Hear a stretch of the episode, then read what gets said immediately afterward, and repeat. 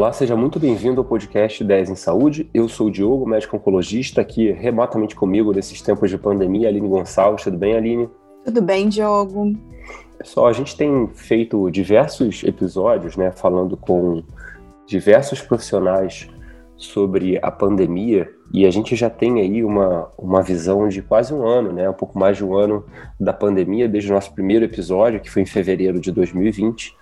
E a gente achou interessante abordar, já que todo mundo gosta de uma polêmica, né, a gente abordar de uma forma não polêmica, embora não seja, não seja muito fácil de fazer isso, algumas estratégias que deram errado e aquelas que a gente acha que pode dar certo.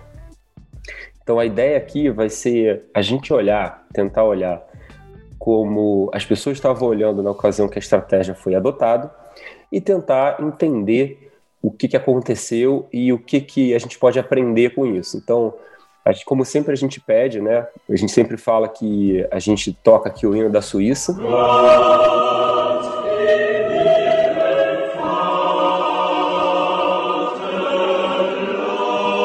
Exatamente para dizer que a gente não, não, não quer levantar nenhuma bandeira, a gente só quer fazer questionamentos.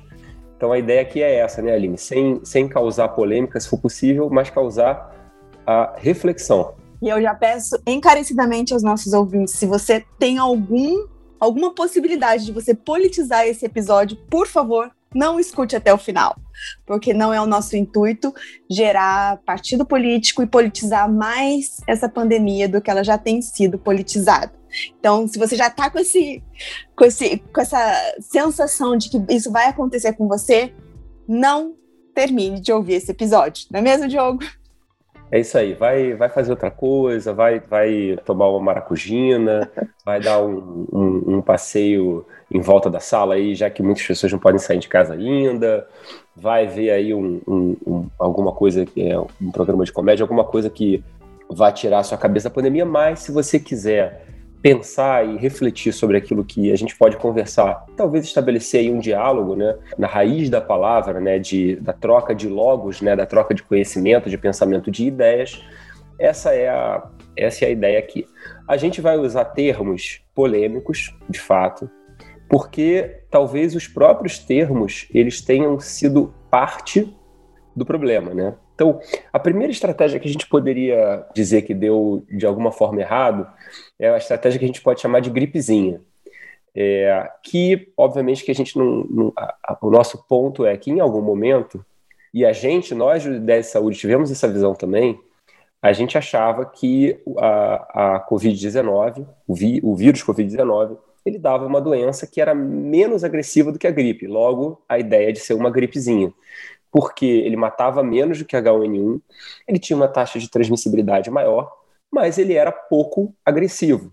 Né? Isso era baseado nos dados da China. O que, que aconteceu? Em fevereiro a gente teve uma conversa com o Fábio Leal e que a gente falou basicamente sobre isso, né, Aline? Sim, sem dúvida. E olhar retrospectivamente, a gente sempre fala isso aqui no Ideias em Saúde, né, com os nossos convidados. Fazer críticas, entre aspas, retrospectiva, é uma situação muito mais simples e confortável. Você viver o problema e tentar, e tentar, e tentar entender o problema no meio do caos e da informação não detalhada e da informação não uh, fiel é muito difícil. Então, olhando para trás, em algum momento, nesse episódio, foi, acho que foi o nosso primeiro episódio sobre a pandemia do Covid-19, havia sim uma ideia de que pudesse ser uma, uma infecção que se disseminasse com, com até maior velocidade do que a gripe, mas que não tivesse tanto tanta mortalidade, que não tivesse tantos agravos à saúde das pessoas.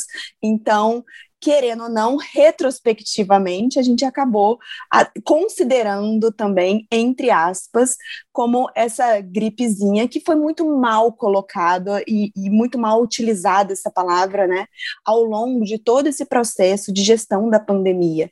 Mas em algum momento, sem dados e sem conhecer a doença, que a gente está aprendendo a cada dia com essa doença, a gente acaba que que chegou, a gente acabou que considerou também, se você for escutar esse episódio lá atrás, é, a gente pode concluir isso, porque a gente não sabia. A gente não sabia de tudo que estava por acontecer, assim como a gente não sabe o que vai acontecer daqui para frente. E aí o que, que aconteceu na prática?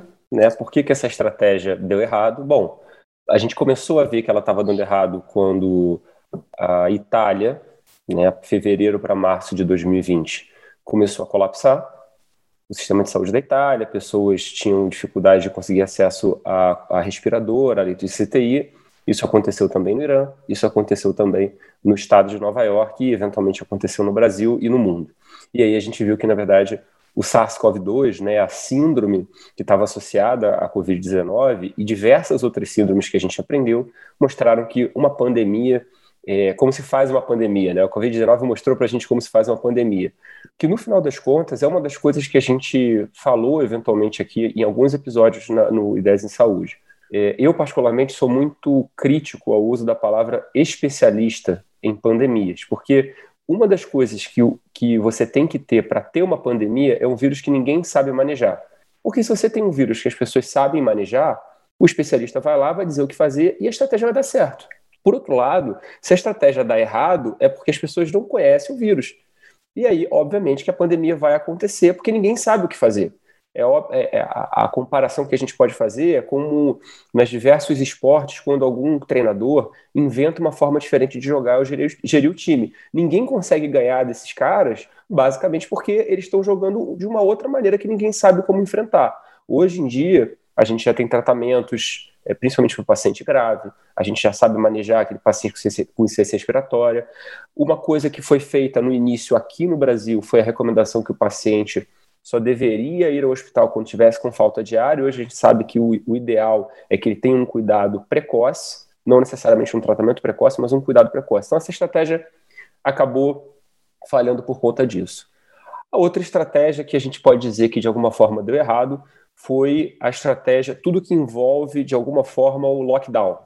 Ou seja, é, você fechar tudo, botar todo mundo para casa, deixar todo mundo em casa, deixar todo mundo o, o, o, os negócios parados, home office, enfim. Essa estratégia, ela pode ser usada, e de fato ela foi usada, num momento ali de, de preparação para tentar entender o que está acontecendo e estruturação. Então, naquele momento lá, no lockdown, começando em março de 2020, né, a gente não tinha álcool gel, a gente não tinha equipamento de proteção individual, a gente não tinha respirador, a gente não tinha nada. E a gente precisava conter o vírus de alguma maneira. Naquele momento fez sentido. Mas talvez o grande problema dessa estratégia não tenha sido nem o lockdown em si, foi a tal da, do objetivo que seria a imunidade de rebanho. Ou seja, a gente achava que o vírus ia se espalhar devagar, as pessoas iam conseguir se imunizar, né, pegando o vírus devagar, o sistema de saúde não ia colapsar, porque as pessoas iam necessitando aos poucos, e com isso o vírus iria ser controlado. Mas teve alguns problemas, né, Aline? Sim. Primeiro, eu acho o grande problema aqui, do, no meu ponto de vista, é que de uma, da noite para o dia todo mundo começou a se falar de lockdown e dificilmente a gente viu uma explicação, uma definição. O que é lockdown? Lockdown é fechar tudo, todo mundo ficar dentro de casa, ninguém sair mais de casa para nada. Lockdown é deixar aberto só os serviços essenciais. Lockdown é, é funcionar só o hospital. O que é lockdown? como fiscalizar o lockdown? Cabe a cada um de nós é, a consciência de seguir esse lockdown. Então, acho que o primeiro ponto a falta de informação clara e muitas vezes o próprio gestor ou quem estava na liderança do processo também estava confuso em relação a isso, porque era tudo muito novo e é tudo muito novo para todos nós. Então, o conceito de lockdown é, muitas vezes deixou a desejar para a população, e pode ter sido isso uma primeira falha desse processo, é, que, que é até questionável se realmente o lockdown é uma estratégia que, que contém a pandemia, mas, enfim, existem diversos pontos de vista para isso, mas eu, eu acredito que a falta de uma definição para lockdown e a falta de um acesso da população a uma definição que entenda isso realmente é, foi um grande problema no início de tudo.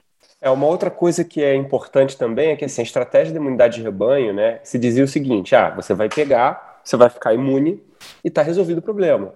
Só que a gente descobriu que isso não funciona. Por quê? Porque você, você tem um anticorpo por um tempo e depois você pode ficar doente de novo. Então, a imunidade de rebanho, ela tem, ela, ela, ou imunidade coletiva, né? Tem muita gente que não gosta do termo imunidade de rebanho. Mas a, a, estratégia não deu certo também por causa disso, né? Porque não adianta nada você achar que você vai ficar imunizado por um período curto de tempo. Então, a gente vê relatos de pessoas que pegaram e depois quatro, cinco meses de novo é, ficaram ficaram doentes de novo. Então, essa estratégia na prática não funcionou. Então, você precisava de uma outra saída, né? Não, e o que eu, o que eu acho que também um, um, o problema do lockdown e que aconteceu, e eu lembro que Nelson Tite, bem lá no início, falava muito disso, é, não dá para a gente enxergar a saúde sozinha. A saúde ela está num contexto da questão da, de economia, de relações exteriores. Então, o que eu criticamente olhando para trás e que faltou muitas vezes foi contextualizar a saúde. Está certo que a gente estava vivendo, a gente está vivendo um caos,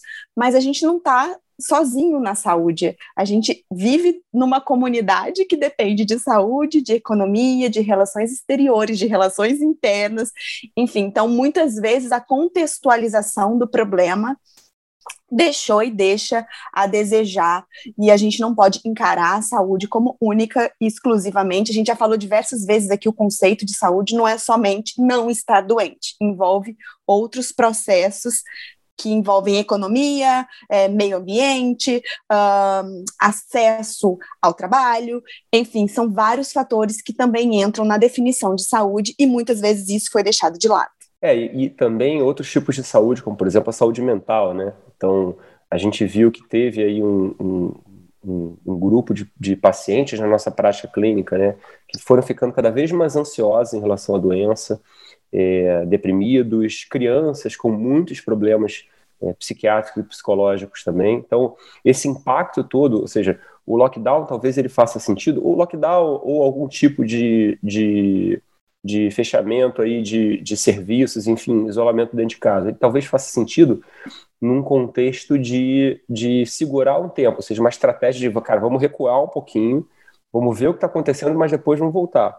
Mas ele, obviamente, que, que principalmente as, as parcelas da população que estão trabalhando ali no limite, né, precisam trabalhar, precisam ganhar o seu dinheiro diário para conseguir, conseguir se sustentar, esse pessoal sofreu bastante e isso teve um impacto político, inclusive, porque aí começou, aqui no Brasil, né, começou uma divergência entre o então ministro da, da, da Saúde, o Luiz Henrique Mandetta, e o presidente, o, o nosso presidente Jair Bolsonaro, isso eventualmente levou aí a demissão do ministro Mandetta em relação ao, a, a, divergência sobre reabrir ou não a economia. É, essa, entre outras causas, acabou levando o presidente a, a, uma divergência com o ministro, e o ministro acabou saindo. Né? Terceira estratégia, talvez a mais polêmica de todas, que a gente está vivendo até agora, na verdade, eu acho difícil que a gente vai ter um, um consenso em algum momento, é a estratégia do tratamento precoce.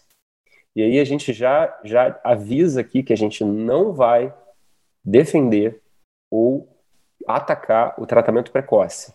A gente vai falar da estratégia. Então, você que está escutando agora, você vai tentar decidir, descobrir se a gente defende ou ataca o tratamento precoce.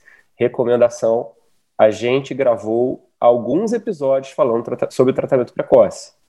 Então, você pode escutar o episódio da Edmilson Migoski, você pode é, escutar o episódio do Aloan Ungerovitz, tem muita coisa falando sobre tratamento precoce, a gente deu voz para essas pessoas, a gente deu voz também para aquelas pessoas que talvez não, não defendessem o tratamento precoce da forma mais sistemática, então você pode escutar os nossos episódios e pode tirar as suas conclusões.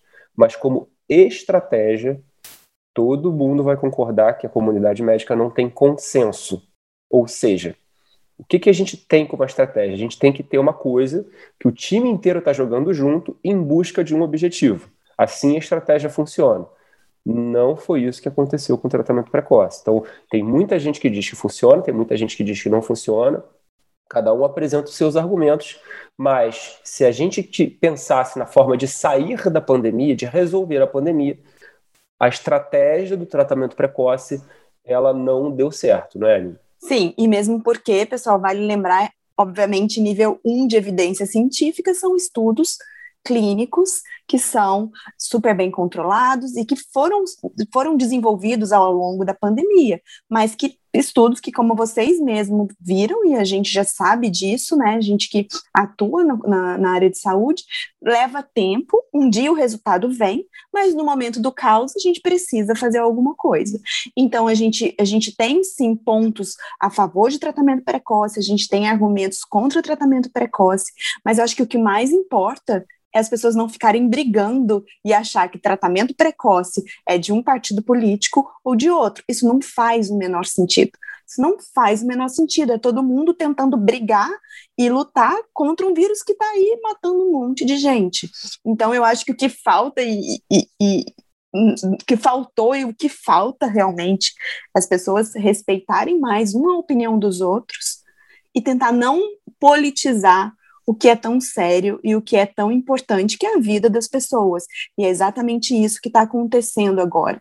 Então, tem muitos muitos que advogam que são contra, mas na hora do vamos ver que tem um familiar doente, vai lá e usa tratamento precoce. Tem outros que usam e assumem que usam, e tem os que não usam. Então, eu acho que a gente tem que respeitar a estratégia de cada profissional, cada um tem o seu argumento. Não, o tratamento precoce ele não é baseado em nível 1 de evidência científica, mas eu acho que a gente deve sim é, deixar de criticar por uma questão política e não exclusivamente por uma questão científica, que é o que está valendo nos dias de hoje. É, é importante a gente lembrar que não existe essa coisa chamada julgamento objetivo, não existe, né? Todo mundo tem uma série de critérios que vão levar você a decidir por uma coisa ou por outra. E aí, de fato, é muito triste que os nossos políticos, de ambos os espectros, tenham politizado isso, tenham entrado nessa briga e acabado, tenham acabado arrastando a comunidade, a comunidade médica nesse sentido, né? É, e aqui é um ponto também, a gente pode fazer um paralelo, a gente que estuda muito oncologia, na verdade, é, é, é, a nossa especialidade, mas a gente vê cada vez mais a importância de dados de mundo real, ou seja, da publicação dos dados do, do que acontece na vida real, né, na nossa prática do dia a dia. Então, assim, a gente em oncologia, a gente também é muito focado em estudo científico, randomizado, nível 1 de evidência, mas cada vez mais, nos últimos anos, a gente tem visto essa importância da gente publicar os dados que, do que a gente faz na vida real, porque os pacientes de estudos clínicos são pacientes muito bem controlados, muito bem cuidados, observados. Enfim, na vida real a gente não consegue fazer toda, todas essas estratégias que um estudo clínico faz. Então, é importante é, que todas essas pessoas, todos esses profissionais que advogam e são a favor do tratamento precoce, por favor, compilem seus dados, publiquem, mostre para a gente também, para que a gente possa ter acesso a uma leitura, porque dados de mundo real também é evidência científica, né? Então é importante que esses dados sejam publicados, sejam avaliados em, em revistas que a gente consiga é, ter um grau de julgamento, né? E a gente parar de julgar as pessoas baseadas no nas informações de internet, de mídias sociais. Vamos publicar esses dados, vamos publicar essas boas experiências que as pessoas que advogam pelo tratamento precoce estão tendo. Por que não isso? É, Transformar isso em literatura.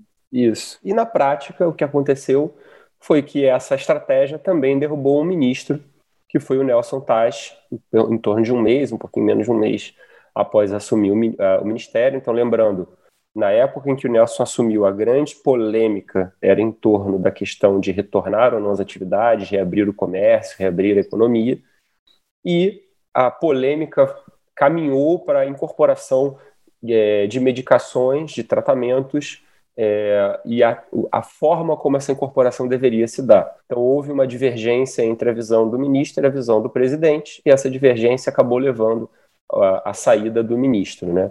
Então, a gente perdeu também mais um ministro da Saúde por conta dessa estratégia que se mantém ainda do ponto de vista de, de discussão, de debate, né? mas acho que a gente, depois de quase um ano da saída do Nelson, a gente pode dizer que, é, como estratégia, ela também deu errado. E aí a gente tem uma outra estratégia, que é o chamado novo normal. A gente aqui fez um episódio falando sobre o, sobre o, o que, que vem depois da segunda onda, ou o novo normal, e essa estratégia né, envolveria basicamente o quê? Bom, os casos começaram a diminuir lá para setembro, agosto, setembro mais ou menos.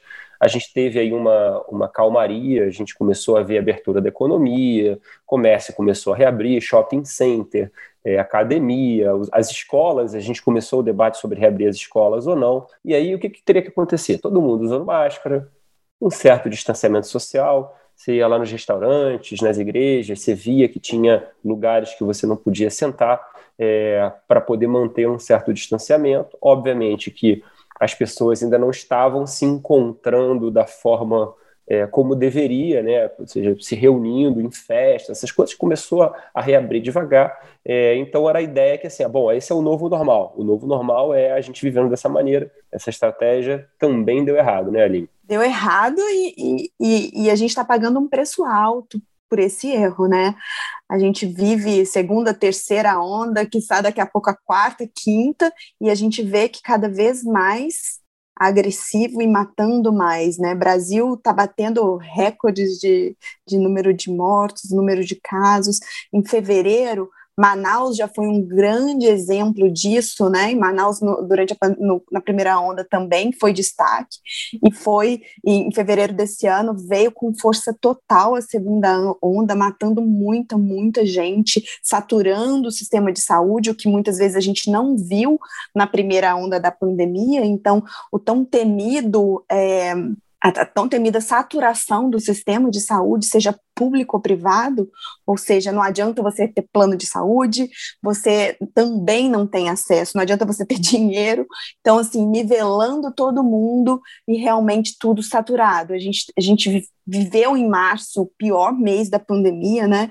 É, um número de mortes, assim, que por dia que a gente. É, é absurdo, parece que a gente está vivendo um filme de terror, mas é isso que está acontecendo que, e o que se espera para abril é que ainda isso seja é, tenha um grande impacto na vida dos brasileiros, mesmo com o programa de vacinação em andamento.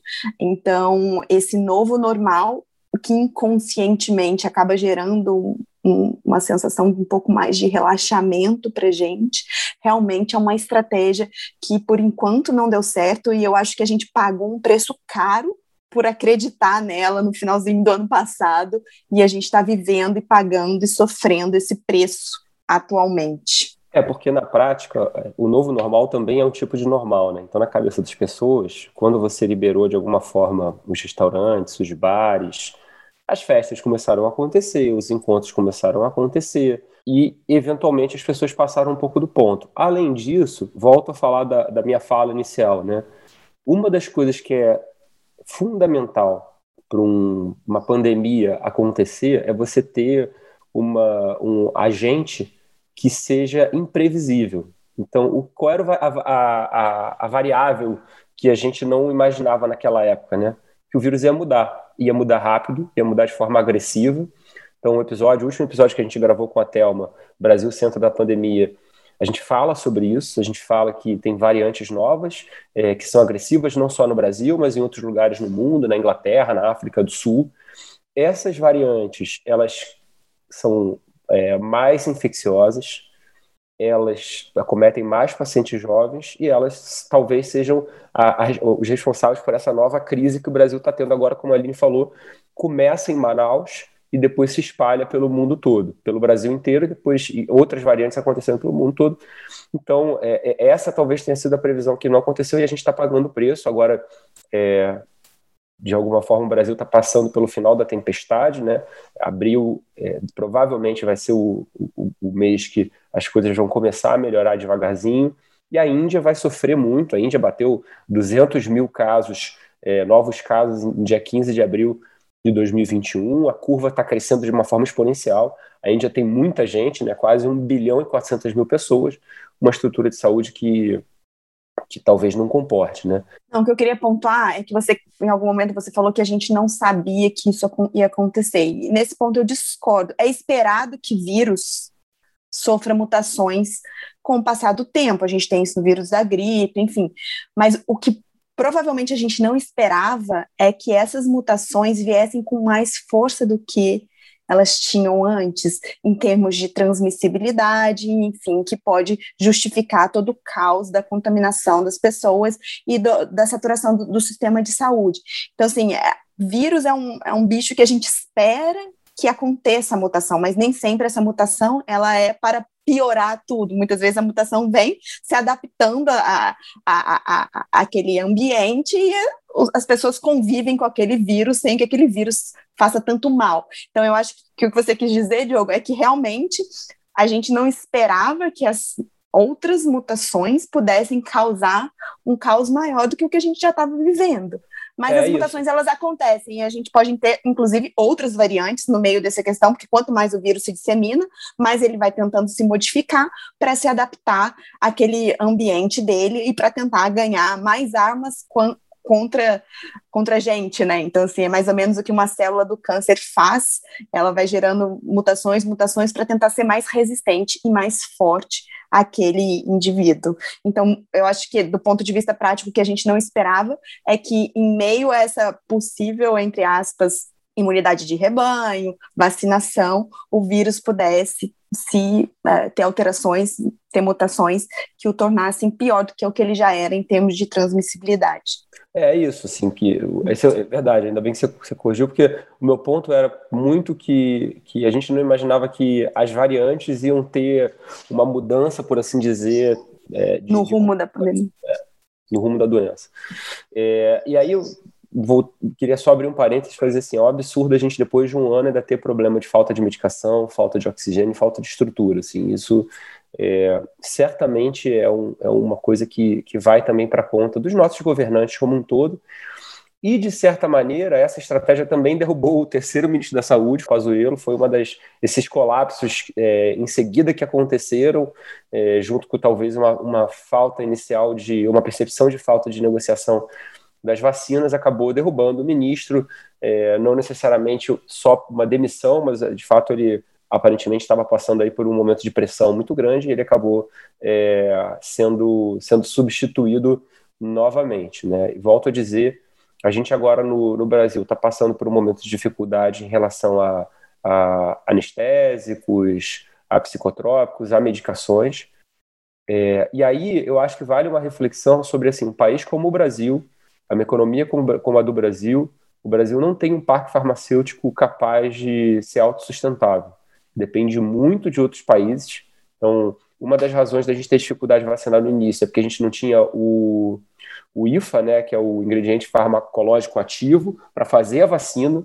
Então, a gente tinha tecnologia para manufaturar, mas tinha dificuldade para fazer, ou seja, fica aí uma reflexão né, dos últimos 20, 30 anos da, da, da gestão brasileira, se o Brasil não poderia ter tido uma estratégia diferente em relação à independência farmacoterapêutica, farmacológica. Né? O Brasil tem empresas farmacêuticas boas, né? A, a, lei dos genéricos permitiu que o Brasil se desenvolvesse nesse sentido, mas quando a gente fala de medicações é, de alto custo, medicações de, de, qualidade um pouco, um pouco maior, é, tecnologia um pouco melhor. Insumos, é, gente, né? Insumos, é o Brasil está muito aquém, e eu não acho que isso seja uma coisa só do nosso, do nosso, do nosso governo atual. É, embora eu acho que a gente precisava ter, né, num, num, período curto de tempo, desenvolvido usinas de oxigênio, mas, enfim, faz parte.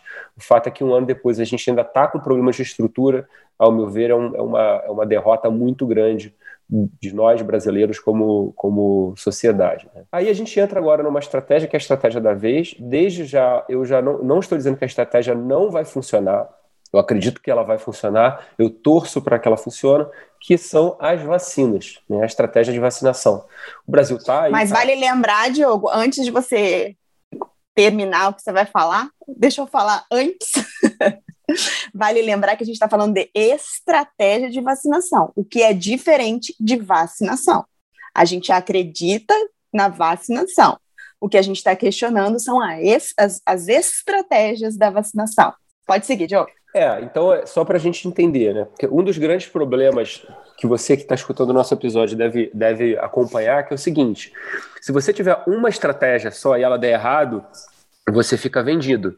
Você tem que voltar ao, ao ponto inicial. Então, a, a, ideia aqui é falar o seguinte: bom, é, a gente está apostando nessa estratégia aqui. Como que ela pode dar errado e o que, que a gente pode fazer para contornar isso? E o que, que a gente faz? Qual o plano B que a gente tem?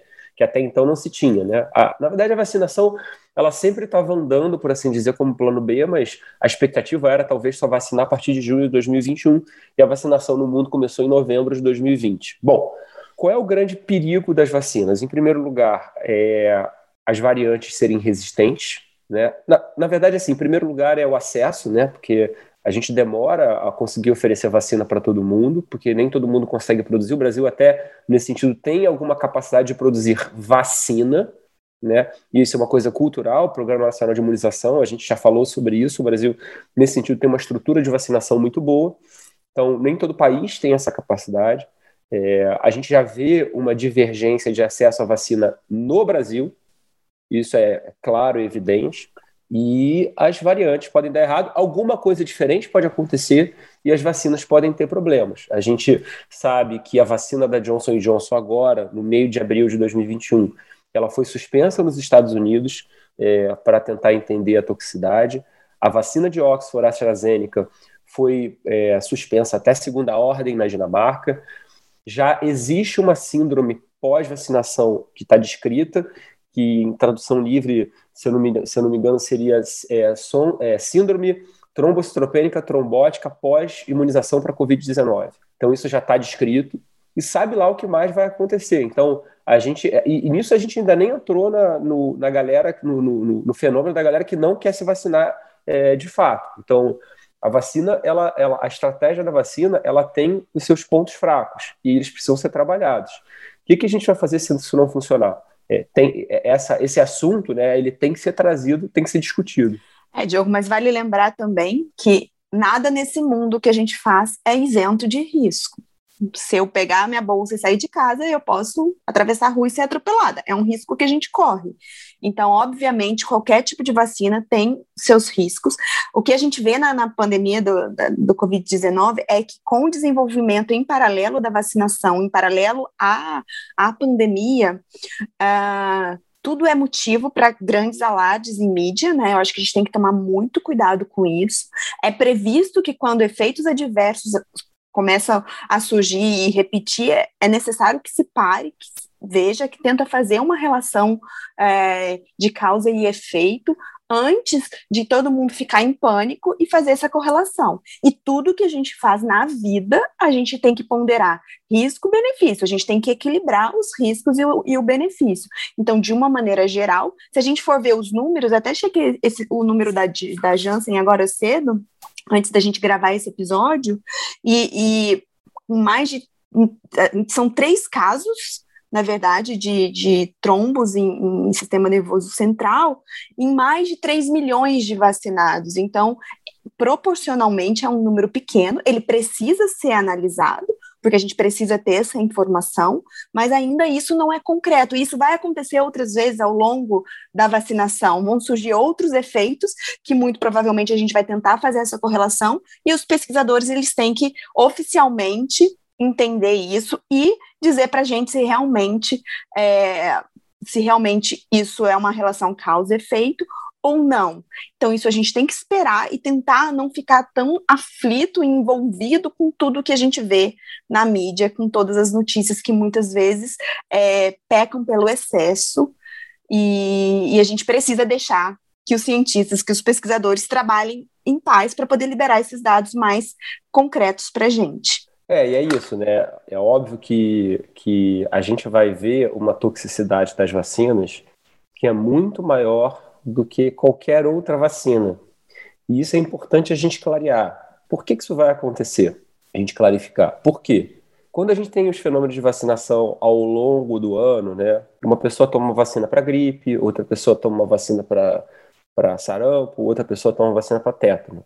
As pessoas estão tocando a vida delas, estão trabalhando, estão, estão vivendo as suas vidas, tomam uma vacina e continuam fazendo outras coisas. Quando elas têm um efeito colateral, esse risco de estar associado à vacina, ele se dilui em todas as outras coisas que as pessoas estão fazendo, né? Agora, você tem um fenômeno, né, uma situação única, ímpar, em que todo mundo está meio que parado na expectativa, toma a vacina e tudo aquilo que acontece depois vai ser obrigatoriamente associado à vacina. Então, é natural que a gente veja, é, primeiro que a gente tem um viés de confirmação aí de achar que tudo que aconteceu está associado à vacina, teve dor de cabeça, teve febre, teve falta de ar, enfim, está tudo associado à, vacina. Esse é, é o primeiro ponto. E, em segundo lugar, a ideia de que, de que é, como a gente está olhando muito isso, vendo muito essa coisa, a vacina é suspensa, ah, teve, teve trombose, e tal, a gente fala, não, essa vacina é mais tóxica. E é importante a gente entender isso, que o fato da gente estar tá olhando muito para isso vai fazer com que a gente veja mais, mas isso não necessariamente quer dizer que a vacina seja mais tóxica que todas as outras, e é por isso que tem estudo clínico que avalia a toxicidade, essas coisas todas. Né? É, e eu quero que você me aponte uma vacina de todas as que a gente já tem disponíveis no mercado, que foram feitas tantas doses ao mesmo tempo no mundo inteiro. Então, o que a gente precisa fazer é tentar sempre ver o número proporcional, porque obviamente um efeito colateral numericamente ele pode ser maior, mas quando a gente compara com o número de indivíduos vacinados, a gente nunca viu na história tantas pessoas sendo vacinadas com a mesma vacina ao mesmo tempo. Então, é, esse número ele pode estar mais alto um número absoluto, mas o que a gente tem que tentar sempre fazer uma análise crítica desse número absoluto é correlacionar com o número de pessoas que já foram vacinadas. Então a gente tem que fazer uma proporção disso antes de chegar a conclusões, é, a conclusões que estatisticamente não estão corretas, né? E aqui, Diogo, não estava na nossa pauta, mas eu acho que uma outra estratégia, e aí é uma outra estratégia que a gente fala de, da popula da, dos políticos e da população de uma maneira geral, é que nos últimos anos a gente não, no, na verdade, no último ano a gente não teve tanto cientista não cientista, tantos sabidões entendendo de ciência, de estudo clínico, achando que dá para aprender tudo isso que um cientista efetivamente aprende em anos e anos de estudos. As pessoas estão achando que já sabem, é, com um ano de pandemia, criticar estudo clínico, criticar desenho de estudo, criticar estratégias, enfim. É, todo mundo virou cientista, ainda mais com a, a, com a acessibilidade das redes sociais, da internet, todo mundo virou cientista, ficou banalizado quem é cientista, todo mundo se acha que, que, é capaz de interpretar um resultado de estudo, de tomar uma conduta baseada nesses dados. Então, assim, vale lembrar que os estudos estão aí, que os dados estão aí, mas que o grande diferencial não é ter um monte de dado, é você saber interpretar esses dados e gerar uma informação de qualidade. Se você não sabe inter interpretar, você pode tirar um monte de conclusões que não são conclusões reais. Então, assim, essa questão de como interpretar os dados, sem sombra de dúvida, é preciso um background, um, muito estudo, muitos anos de estudo para você conseguir fazer isso. E hoje em dia está todo mundo fazendo. É, acho que a gente até pode fazer um episódio especificamente sobre isso, né? Sobre interpretação de dados. Porque essa palavra interpretação é uma palavra muito muito curiosa, né? Porque ela é a interpretação ela é sempre falível. E sempre subjetivo. Sempre subjetivo. Sempre subjetivo. Então, e a gente ainda está sujeito, né, nós, é, seres humanos, pessoas normais, é, estamos sujeitos a, uma, a uma, uma, um grau de, de persuasão, de, de condicionamento mental, de doutrinação que são quase que são quase que imperceptíveis muitas vezes, né? mas se a gente não tiver o olhar crítico, a gente acaba se perdendo de fato e acreditando naquilo que estão passando para a gente, né? Então, eu acho que é isso, assim, de fato, de fato a gente espera que as vacinas funcionem. A gente já tem aí, já está batendo 900 milhões de, de, doses de vacina no mundo, né? O Brasil está indo aí para os seus 30 milhões. Só que assim, se tem 30 milhões de pessoas vacinadas no Brasil, se você é, assistir uma reportagem em que a pessoa mostra três casos de pessoas que tiveram efeitos colaterais, você vai concluir, seu cérebro vai processar que a vacina tem muitos efeitos colaterais. O nosso cérebro não consegue comportar 3, é, 30 milhões, mas ele consegue comportar três casos. E 30 milhões é um número. Se você mostrar três pessoas em, em, em sequência doentes, você vai conseguir falar, ah, beleza, eu consigo ver essas três pessoas, eu não consigo enxergar 30 milhões de pessoas, eu não consigo visualizar.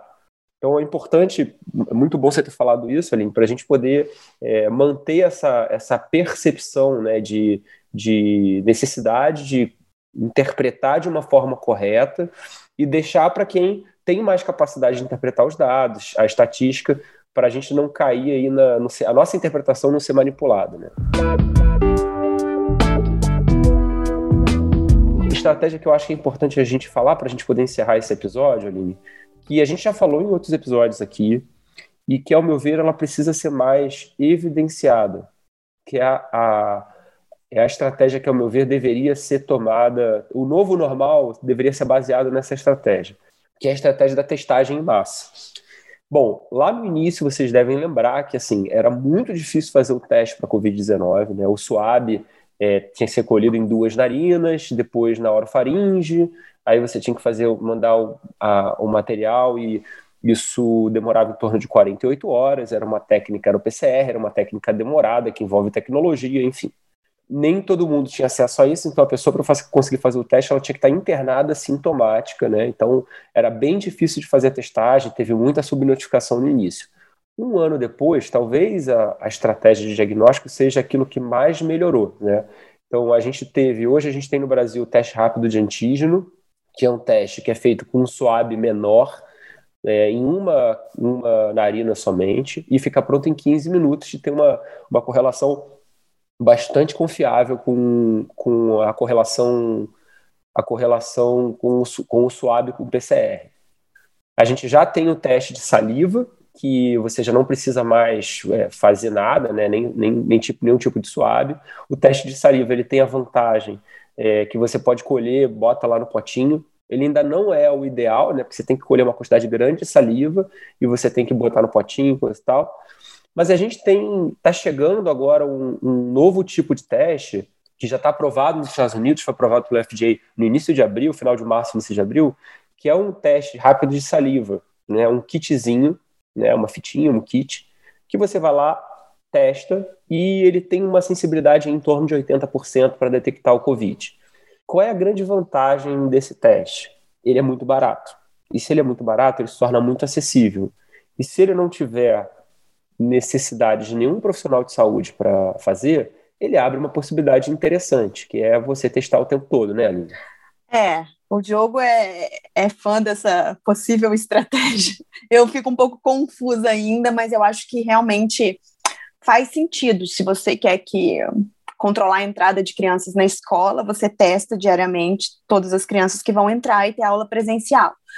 Acho que no mundo. Isso parece também um, um mundo de princesas, assim, para mim. Seria muito bom para ser verdade.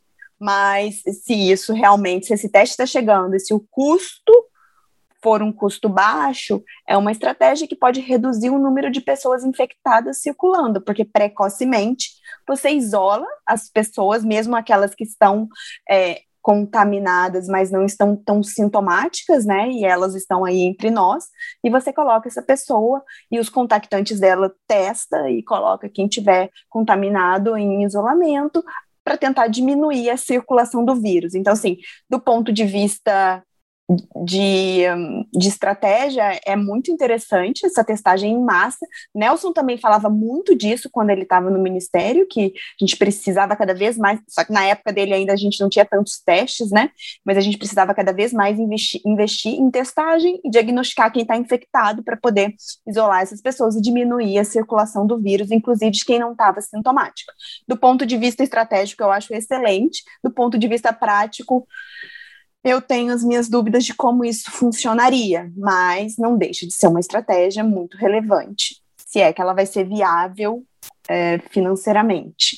É, a, acho a, a, o paralelo que eu faço, que a gente tem, é a, o glicosímetro, né, a avaliação da glicose para os pacientes diabéticos. Então, se você já, já teve, a, a, já tem algum amigo diabético ou parente diabético, é, você sabe que assim o diabético ele está testando ali. Agora você tem até os glicosímetros mais modernos, assim. É, os meus amigos que eram que são diabéticos, assim, o cara estava lá de vez em quando ele furava o dedo, media a glicose, tinha um aparelhinho, tinha um teste, enfim, era uma coisa super simples, né? Aí, e assim, aquele, cada fita daquele teste ali, o aparelhinho também, era, era, era super barato. A ideia é exatamente que você possa ter muito teste, para que você possa testar todo mundo. Então, assim, as crianças quando vão para a escola, entram na escola, os profissionais quando entram no trabalho, a torcida quando entra, quando entra no estádio de futebol, quem está viajando quando entra no avião, quando chega no país que está viajando. É, quando você faz isso de uma forma sistemática, rapidamente você consegue detectar. Das, um dos grandes problemas do, da Covid é que você tem uma população que é um, são os é, super spreaders, né? São as pessoas que é, têm uma quantidade, uma capacidade de contaminação dos demais muito grande. Essas pessoas você consegue detectar. Veio positivo, essa pessoa é isolada, testa os, os contactantes em volta e rapidamente você consegue achar essas esse, é, e, começar a fazer o vírus é, diminuir a sua circulação. E a, o interessante dessa estratégia é que, em tese, ela pegaria também as variantes. Então, você conseguiria ir isolando aos poucos e, com isso, você daria segurança. A pessoa vai encontrar, por exemplo, com seus familiares lá, a pessoa que mora, é, vem do interior e vai encontrar com seus familiares no fim de semana. Todo mundo testa, todo mundo se encontra. Ah, mas a sensibilidade é de 80%, ela não é de 100%. Ok, a grande vantagem é que você faz um teste hoje para ir para o trabalho, você faz um teste à noite para encontrar com a sua família, amanhã você faz um outro teste, no dia seguinte você faz um outro teste. Então, quando você vai aumentando a, a o, a, o, número de testes, o número de vezes, você acaba aumentando a capacidade de você detectar a doença. Então, como estratégia, isso me parece interessante, porque isso independe das outras coisas que a gente estava falando de tratamento, é, de isolamento, assim, é muito mais uma conduta de cada um. É óbvio que assim, vai ter gente que vai estar tá com teste positivo e não vai querer, não vai querer ficar em casa. Pode ser que sim, mas essa pessoa, obviamente, ela, ela, ela assim, é, isso é criminoso, né? No geral, a gente vai conseguir ter esse controle e provavelmente a gente vai ter um, um caminho para sair da pandemia passando aí por, por uma cooperação social é, mais estabelecida, né? Uma testagem em massa me parece uma estratégia interessante. Vamos ver se ela vai ser adotada. A ideia é que o teste custe muito pouco, né? Custe menos de um real. Né? Nos Estados Unidos a ideia é que custe menos de um dólar, mas essa é uma coisa que pode ser produzida no Brasil então, com um custo muito menor. É uma estratégia que eu, que eu gostaria de ser mais que, que ver ser mais falada porque eu, eu vejo com bons olhos. Né? Vamos ver. Vamos, vamos aguardar as cenas dos próximos capítulos. Futuramente a gente vai estar aqui gravando um outro episódio falando: olha, o Diogo previu que isso aqui realmente funcionou e a pandemia acabou. Eu sim, eu espero, Diogo. Tá Mas olha só, para a gente finalizar, eu acho que é importante a gente concluir que cada vez mais a gente precisa ter as informações detalhadas, a gente precisa tentar diminuir o nosso preconceito dessas informações. Essas informações elas precisam ser melhores interpretadas porque efetivamente tem condições de interpretá-las. E sim, as, as informações bem interpretadas e de qualidade, os gestores, os nossos líderes, que eles usem isso em prol da população. E eu acho que sem sombra de dúvida, né, Diogo, a pandemia mostra para gente que mais do que nunca é, lutar contra a pandemia requer uma união da população dos gestores, dos profissionais de saúde do Brasil, dos Estados Unidos, da Europa, enfim, do mundo. É todo mundo nunca, nunca a gente teve tão do mesmo lado quanto a gente está nesse momento, todos nós.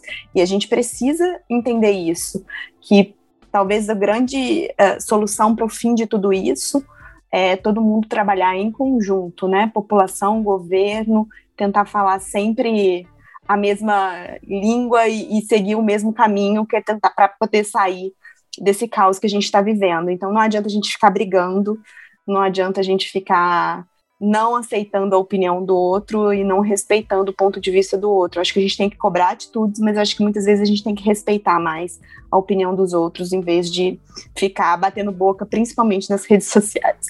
É isso, pessoal. A gente espera que vocês tenham entendido que a gente está aqui, na verdade, para levantar questionamentos, discussão e não tanto para levantar bandeiras. Espero que vocês tenham gostado desse episódio. Obrigado, Aline. Até uma próxima. Tchau, tchau. Tchau, tchau. Até a próxima.